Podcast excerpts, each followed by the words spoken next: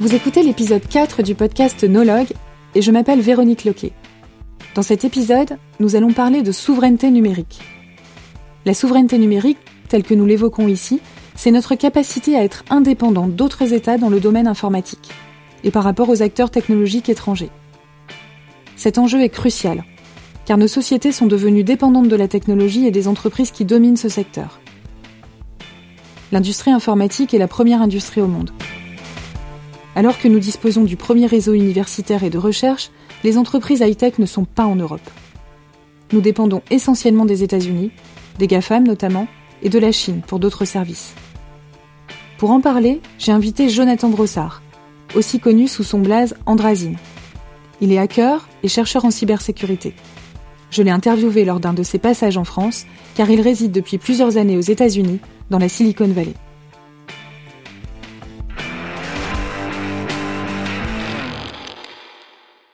Avant d'aborder notre sujet sur la souveraineté numérique et la cybersécurité, tu comptes parmi les chercheurs en cybersécurité les plus en vue de la scène internationale. Est-ce que tu peux nous dire euh, quel est ton parcours de hacker? J'ai commencé le hacking quand j'avais 15 euh, ans. Et euh, en fait, c'était les premières fois où je touchais un ordinateur. J'avais pas internet chez moi, évidemment. En fait, le lycée où j'étais, la première fois où j'ai touché un ordinateur, le réseau s'est fait pirater par un virus. C'est pas moi qui l'ai écrit. Hein. Le réseau s'est fait pirater par un virus. Et du coup, mes profs m'ont expliqué, euh, ouais, c'est euh, un code qui se propage tout seul. Ça a été écrit par un humain. Est-ce que tu veux regarder comment ça marche? Et c'est comme ça que je suis tombé amoureux des virus, de l'assembleur et euh, plus globalement que du hacking. L'assembleur, c'est ben, le langage avec lequel étaient écrits justement les virus. Euh, c'est un langage de programmation qui est très proche du matériel, euh, ce qui permet euh, d'écrire des virus tout petits et très efficaces. C'est aussi le langage qu'on utilise pour, pirater des ordinateurs, pour être tout à fait clair. Donc les connaissances que j'ai acquises quand j'avais 15 ans, j'en ai bientôt 40, hein, et ben c'est toujours les connaissances fondamentales. Donc je remercie mes, voilà, mes profs de l'époque euh, qui m'ont euh, orienté euh, sur la mauvaise pente. Où tu te situes dans le monde cyber?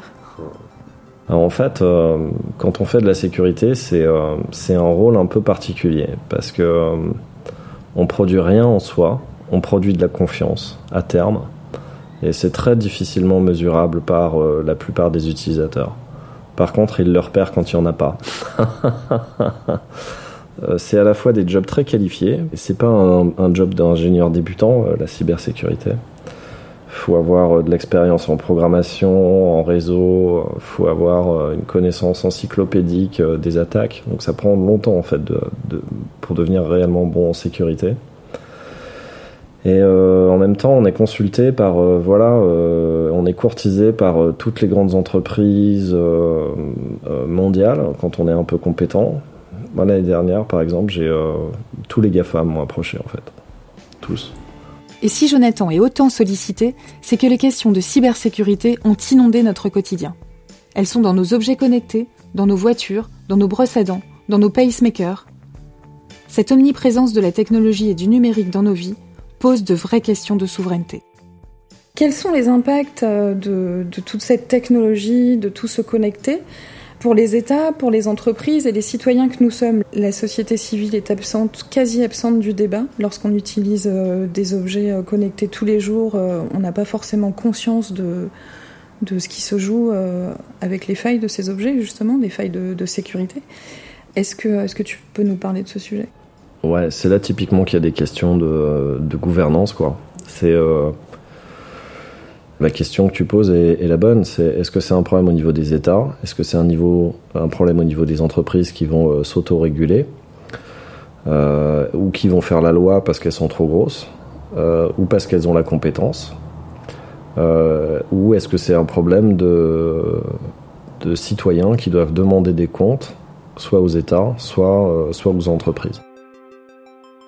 Quand on parle de régulation euh, et de, maturité des process, c'est euh, typiquement euh, soit les industries qui essayent de s'autoréguler, soit les États qui essayent d'imposer des normes à minima pour qu'il n'y ait pas de problème de sécurité ou qu'il y ait des conséquences. Par exemple, c'est ce qu'on a fait, on a été les leaders là-dessus en Europe avec le, GDPR le Global Data Regulation, qui est en train d'être copié en fait dans le, reste du monde. règlement obligatoire qui à chaque fois que tu vas sur un, site web te demande ton autorisation pour avaler tes, pour utiliser tes données, mm. ouais. Et avec un mécanisme où plutôt que te désinscrire, il faut ton consentement pour que tu t'inscrives, pour partager tes données marketing, euh, tes emails, euh, etc. Ça, c'est très pionnier en fait, comme façon de faire. Et euh, c'est un moment où, mine de rien, l'Europe a brillé, quoi. La France reste loin derrière la Chine ou les États-Unis en ce qui concerne le numérique. Quelques grandes entreprises européennes se démarquent, comme SAP, ST Micro ou Dassault Systèmes. Mais d'après Jonathan, l'offre européenne est loin d'apporter une souveraineté numérique en Europe. C'est pas des boîtes énormes par rapport, euh, par rapport euh, voilà, aux, premiers players mondiaux qui sont tous euh, soit américains, soit, soit, soit chinois. Quoi. On n'a pas l'équivalent d'un Huawei, on n'a pas l'équivalent d'un Apple ou d'un Google. Et oui, SAP c'est pas mal, mais c'est c'est pas de la même taille. Quoi. Ça pose des, des, problèmes de souveraineté à ton avis? Ah bah Absolument. Ça veut dire que nous, on est très dépendants en fait. Euh, du hardware, euh, du matériel chinois et du logiciel, euh, du logiciel américain complètement quoi. C'est quoi l'alternative à un Microsoft ou à un Google? C'est quoi l'alternative aux GAFAM en Europe On est complètement dépendant sur ces questions-là. Quoi. On parle énormément de souveraineté numérique. Est-ce que ça veut dire qu'elle n'existe pas en réalité euh, en Europe ou en France? Eh ben, tu vois, quand on fait des euh, quand on fait des réglementations du genre GDPR et qu'on fait plier les Américains et qu'ils sont obligés de changer la façon dont ils fonctionnent parce qu'ils peuvent pas ignorer l'Europe, on marque vraiment des points en termes de souveraineté. Tu crois qu'on pourrait produire à nouveau euh, s'il y avait une volonté politique euh, de... Mais on produit toujours. La, question c'est est-ce que nous on va pouvoir monter en gamme euh, et marier justement le numérique, le digital avec ce qu'on produit? Ou est-ce que ça va descendre en gamme et ça va partir dans des pays où c'est fait à moindre coût? En Inde, aux Philippines, en Chine, les, autres dragons en Asie, quoi. C'est ça la, vraie question de souveraineté pour moi. Si on fait euh, un parallèle justement avec euh, la crise sanitaire euh, du Covid, on s'est rendu compte que on pouvait pas protéger la population parce qu'on ne produisait pas de masques ou en tout cas pas assez, et qu'on était dépendant d'autres pays. Est-ce que finalement on peut se dire la même chose sur l'informatique? Ça nous rend dépendant économiquement et, même politiquement par rapport à notre souveraineté il y a des arguments euh, que tout le monde comprend qui sont des arguments de, coût économique, mais en fait, euh, une politique de gouvernance, euh, elle prend ça en compte. Quoi. Et à chaque fois que l'Europe crée des standards ou qu'on dit euh, vous pouvez pas importer tel produit s'ils répondent pas à telle norme, c'est un acte de gouvernance. Il faut arriver à créer une politique qui prend en compte euh, et le risque et euh, la réalité du coût de production. Moi, je suis plutôt optimiste hein, sur, euh, sur les. En fait, une fois que les citoyens et les gouvernants réalisent que c'est un problème et que c'est important, on arrive à recréer des chaînes de valeur chez nous sur ces sujets. Quoi. Mais c'est urgent du coup. Qu'est-ce qui n'est pas urgent en faire en termes de gouvernance quoi Si les choses évoluent, pendant des années, nos dirigeants européens semblent s'être accrochés au monde d'avant comme s'ils n'avaient pas vu arriver la révolution numérique. La puissance des réseaux sociaux, Facebook avec ses 3 milliards d'utilisateurs actifs, l'émergence des plateformes comme Uber ou Airbnb, nos fleurons industriels européens dans l'automobile et dans la chimie sont restés une priorité, alors que la troisième révolution industrielle a déjà totalement bouleversé la société et son économie. Aujourd'hui, la dépense mondiale en informatique pèse plus de 4200 milliards de dollars. Elle est désormais la première industrie au monde. Avec l'IIoT, on parle de quatrième révolution industrielle. IIoT, c'est vraiment industriel. Donc, c'est des robots industriels, c'est des chaînes de production, des supply chains qui sont entièrement automatisées. Donc, euh, avec notamment euh, tout ce qui est arrivé de, la 5G dans les, dans les usines, on va produire de manière euh, sensiblement différente avec euh, des débits locaux euh, très importants, qui va être 100 euh, fois la vitesse que peut avoir le débit de ton téléphone aujourd'hui. Et du coup, ça va permettre des nouveaux usages industriels, et c'est ça qu'on appelle la, quatrième révolution industrielle. Et pour le coup, l'Europe est plutôt pionnière sur ces, sur ces questions. Alors, on n'est pas pionnier de bout en bout. En fait, là, il n'y a qu'un acteur qui s'est livré des routeurs 5G qui marchent, hein, pour dire les choses. C'est Huawei, c'est les Chinois. Et donc il y a une vraie question de gouvernance là, un peu partout en Europe et dans le monde. C'est les Américains se positionnent en disant Huawei c'est Satan. on peut pas leur faire confiance parce qu'ils sont chinois. Mais une des vraies questions, c'est est-ce que vous n'êtes pas en train de faire ça par protectionnisme parce que vos propres acteurs, du genre Cisco, sont pas prêts?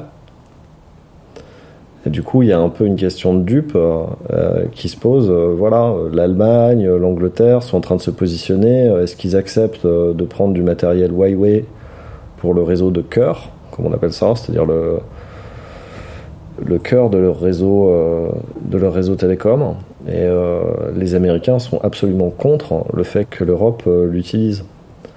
Euh, alors, il y a un peu un jeu de dupe, quoi. C'est-à-dire que les enjeux industriels pour les États-Unis sont majeurs. S'ils perdent ces marchés, pour eux, c'est une catastrophe. Pour l'Europe, c'est pas pareil? On rêverait de Nokia ou Alcatel qui seraient capables de faire des routeurs 5G au niveau des routeurs de Huawei, mais aujourd'hui, c'est pas le cas. On n'a pas de produits qui sont Là, il faut d'ailleurs euh, prendre conscience en fait du fait que les Chinois, ils, font pas simplement du cheap euh, et, du pas bien quoi. Là, ils nous ont éclaté en termes de R&D. Euh, ils ont 5 ans d'avance sur tout le monde. Hein. Donc l'idée que certains se font de la Chine, à savoir que la Chine saurait faire que du bas de gamme, n'est pas vrai quoi. Là, ils, nous ont, ils ont mis le monde à l'amende en termes de R&D quoi. Est-ce que nous, on aurait cette capacité avec les ingénieurs européens se positionner là-dessus? J'habite dans la Silicon Valley depuis 6 ans, hein, donc euh, je suis un peu biaisé sur, euh, sur la question. L'impression que j'en ai, c'est que en France, en fait, on manque pas d'ingénieurs. Ce qui me semble être compliqué en France, c'est euh, l'émergence de start-up qui marchent, quoi. étant donné qu'on n'a pas ce qui s'appelle de Small Business Act, c'est-à-dire de, de, soutien en fait à la filière des petites entreprises comme ça existe aux États-Unis. C'est-à-dire qu'aux États-Unis, l'administration réserve 20% de ses de ces, euh, ces, achats et obligé d'acheter à des startups, des petites entreprises. Et nous, on n'a pas du tout ça. On fait bah, même La philosophie est, plus, est, complètement le contraire. C'est-à-dire que quand tu fais une startup ici, moi j'en ai une depuis euh, plus de 10 ans, tu es obligé de passer, de nourrir euh, des grosses entreprises au passage pour pouvoir travailler avec les entreprises du CAC 40, par exemple. Donc tu passes pas en direct, tu es obligé de te faire porter par une autre entreprise du CAC 40 euh, qui n'a pas de valeur ajoutée, mais qui, voilà, que tu nourris, quoi, au passage. Ça, c'est toxique pour les startups, quoi. Donc ça, participe du fait que, en fait, euh, si tu veux faire des entreprises innovantes, euh, c'est plus facile de partir à l'étranger pour obtenir des capitaux, pour obtenir des, tes premiers clients, et plus globalement pour être dans un environnement qui est un peu sain, quoi. Alors, euh, je, sais qu'il y a des volontés politiques que ça change et euh, en fait, euh, il y a des gens qui se rendent compte quoi de ce problème-là. Mais c'est difficile d'avoir. Ça aussi, c'est une question de gouvernance en fait. C'est la tradition française, c'est d'avoir quelques très grosses entreprises qui trustent le marché, avec un État très jacobin, très centralisé, etc. Et encourager des petites entreprises qui vont devenir très rapidement euh, importante et euh, challenger ces monopoles, culturellement, c'est difficile chez nous, quoi. La commande publique est un levier indéniable pour dynamiser et soutenir l'activité des petites et moyennes entreprises.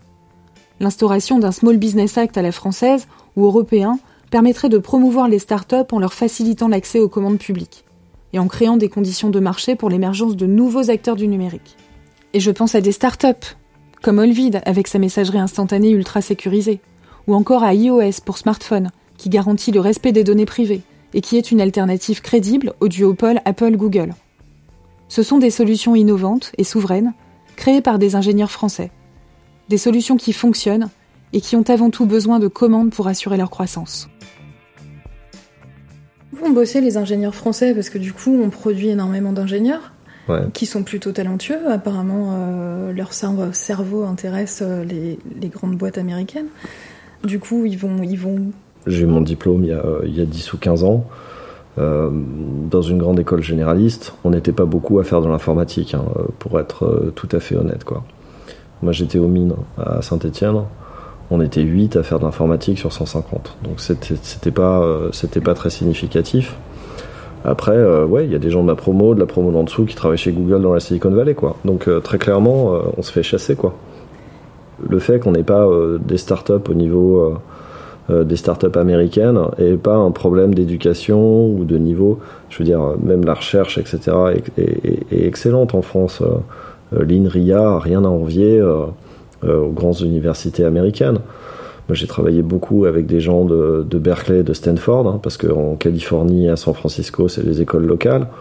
Franchement, on n'a pas, on n'a rien à leur envier en termes de niveau intellectuel. ils nous mettent pas à l'amende. Par contre, voilà, en termes de soutien aux petites entreprises, ouais, je pense que c'est compliqué et ça fait partie de pourquoi on n'a on pas le tissu économique euh, euh, et la vivacité euh, qu'on trouve dans, dans les entreprises à l'étranger.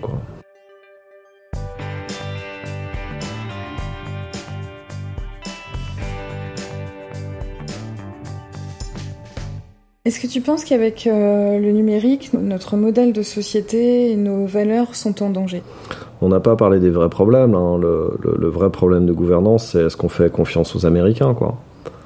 Euh, on a quand même eu euh, avec euh, donc le lanceur d'alerte qui s'appelle Snowden, qui a déserté de la NSA en emportant avec lui toutes les présentations PowerPoint qui existaient dans la NSA, puisqu'en fait il était administrateur SharePoint, donc il était administrateur de toutes les présentations PowerPoint il a piraté les serveurs PowerPoint et il est parti avec toutes les présentations. Donc 20 000, euh, plus de 20 000 documents. Et euh, il a montré que les Américains, euh, qui sont censés être nos alliés, hein, on fait partie des mêmes alliances stratégiques, de l'OTAN, etc., en fait, se conduisent avec nous comme si c'était nos ennemis. Friends enemy, on dit. Bah, c'est-à-dire que quand on se rend compte qu'à l'époque, Fabius était sur écoute, Merkel, qui est le chef d'État d'un État souverain allié. L'Élysée aussi, révélé par un dossier de l'Express. Absolument. C'est pas des pratiques qui étaient euh, euh, tenues pour acceptables entre alliés, quoi. Or, euh, la réaction a été vraiment minime, quoi. Moi, je suis un peu désabusé du manque de réaction, notamment des Allemands. Alors, je comprends qu'ils veulent continuer à vendre des BM et à vendre des Volkswagen aux États-Unis. Mais euh, le manque de réaction, là, en termes de gouvernance, a été euh, un grand moment euh, d'humiliation pour l'Europe, à mon avis. Hein. Le fait qu'il n'y ait pas eu de réaction laisse à entendre à la NSA et la CIA qu'ils peuvent continuer, quoi. Donc c'est ça le, vrai enjeu, quoi. C'est quelle est notre quelle est notre relation avec avec les États-Unis, quoi. C'est nos alliés ou ils nous veulent du mal Est-ce qu'on n'est pas un peu dépassé? Est-ce qu'on a, est qu'on a une réponse à apporter, une vraie réponse? Bah, Visiblement, là, sur le, cas de Snowden, on n'a pas répondu, quoi. Mais c'est pas à notre honneur. Il va falloir qu'on finisse par répondre sur ces questions-là, quoi. On ne va pas pouvoir laisser les Américains euh, euh, faire comme si on n'existait pas sur ces questions, quoi. Ça amène une autre réflexion. Quand on a vu euh, les élections présidentielles, avec la désinformation, les Macron leaks, du coup, là, on touche directement à la souveraineté euh, politique. Euh, c'est des domaines, euh, justement, où nos politiques sont peut-être plus à même de mettre des lignes rouges, quoi. si les élections en Europe étaient ouvertement manipulées par des puissances étrangères, je pense que c'est de nature à, à sauter à leurs yeux et euh, voilà, à ce que des dirigeants comme, euh, comme Macron ou Merkel se mettent d'accord pour taper du poing sur la table et dire aux Américains ça suffit, ou aux Russes. Alors que sur des questions de gouvernance numérique, bon, Merkel, elle a, je sais pas, elle a 70 et quelques années, je pense que c'est des sujets qu'elle comprend absolument pas, quoi. Je, je pense que sa familiarité avec l'outil numérique et euh, l'importance que ça a, euh, l'importance euh, des, des, révélations faites par Snowden en particulier euh, ne l'effleure pas. Quoi. Je pense que là, il y a vraiment un gap euh, générationnel. Donc en fait, on est très très loin de l'idéalisme égalitaire des débuts d'Internet, où on se rend compte que le cyberespace est devenu un lieu d'affrontement mondial où s'exercent euh, des luttes d'influence, des conflits, des guerres économiques. C'est fini le flower power euh, comme on avait pu l'imaginer au, tout début. Enfin, un espace où, les, gens se respectent. Euh. C'est vrai que c'est vertigineux hein, quand tu, le, quand tu le, présentes comme ça. Quoi. je pense que ça a été quand même pas mal anticipé par notamment des gens qui, dès les années 80, euh, pensait que le fait de, faciliter les échanges chiffrés euh, entre citoyens, euh, sans que les États puissent les lire, allait amener à des révolutions politiques. C'est ce qu'on appelle l'idéologie cypherpunk et ça date de 1984. Donc c'est pas complètement nouveau on est en train d'en voir une certaine. Ça a été décrit, quoi. Ouais, ouais, en anticipation. ouais.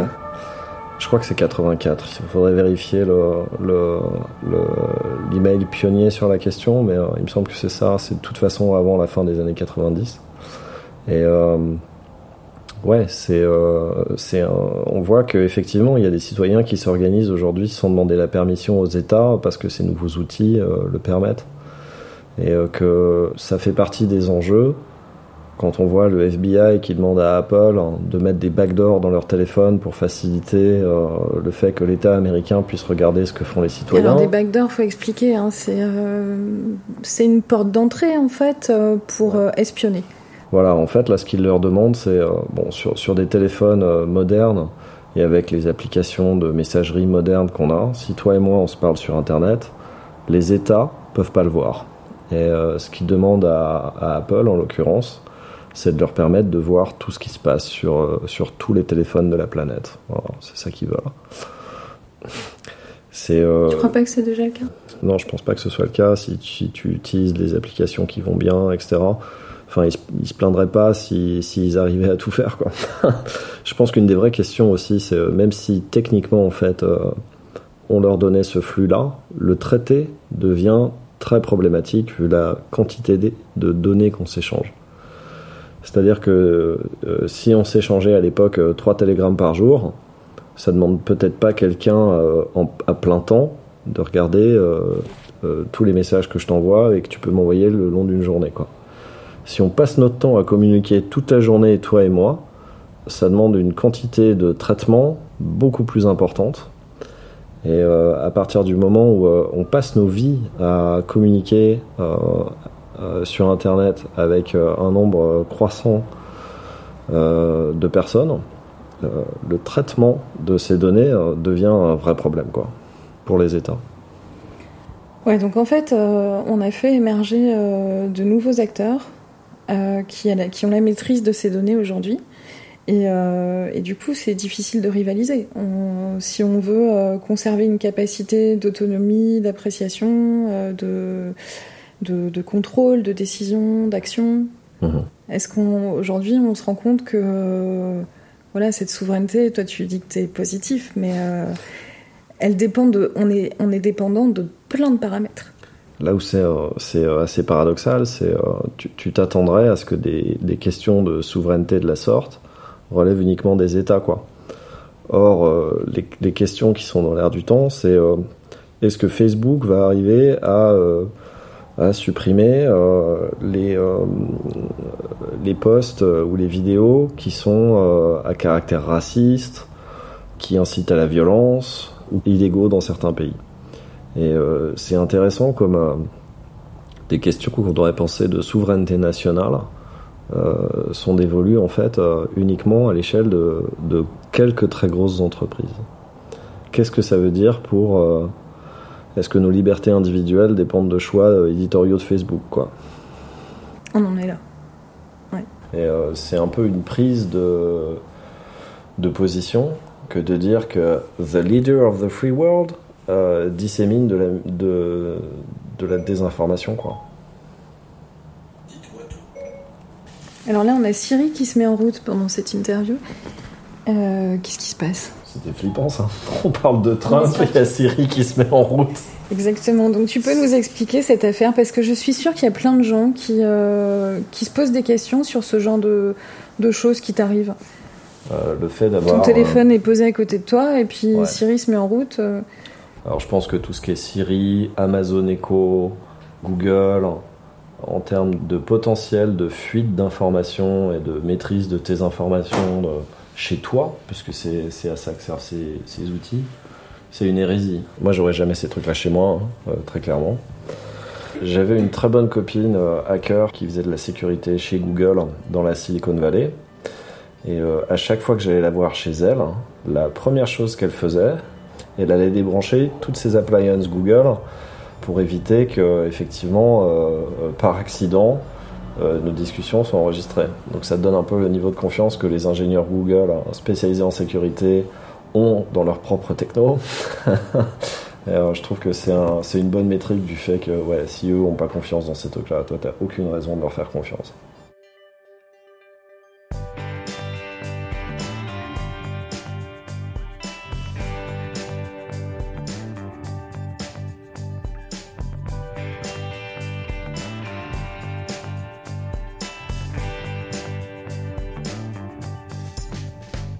Faut éduquer et former euh, à l'éveil, à la conscience numérique, en fait, euh, à la sécurité même. Je pense que c'est une bonne idée, ouais.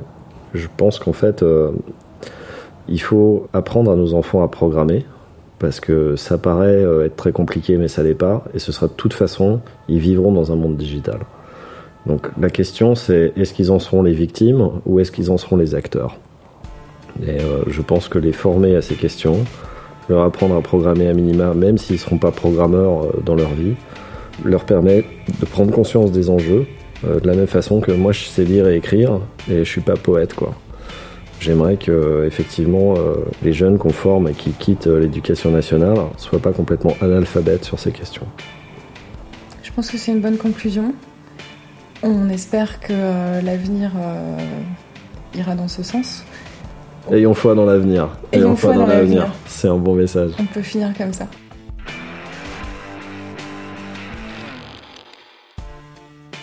Depuis cet enregistrement, le leader britannique ARM, un fabricant de processeurs qui fournit de nombreuses marques comme Samsung, Apple ou Qualcomm, a été racheté pour 40 milliards de dollars par l'américain Nvidia.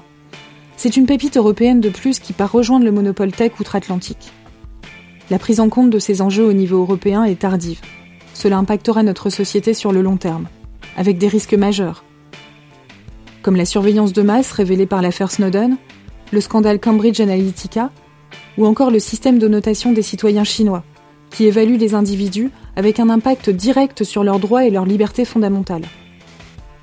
Ce jeu déséquilibré peut mettre à mal notre économie, mais aussi nos valeurs et notre modèle social. Vous venez d'écouter une interview de Jonathan Brossard sur les enjeux de souveraineté numérique dans ce quatrième épisode du podcast Nologue. Je m'appelle Véronique Loquet, je suis productrice de ce podcast. Laurent Guillet a composé la musique et Eric Grivet a réalisé l'illustration. Suivez Nologue sur Twitter, at Nologue Podcast tout attaché. Vous pouvez laisser des étoiles et des commentaires si cet épisode vous a plu, c'est comme ça que ça marche.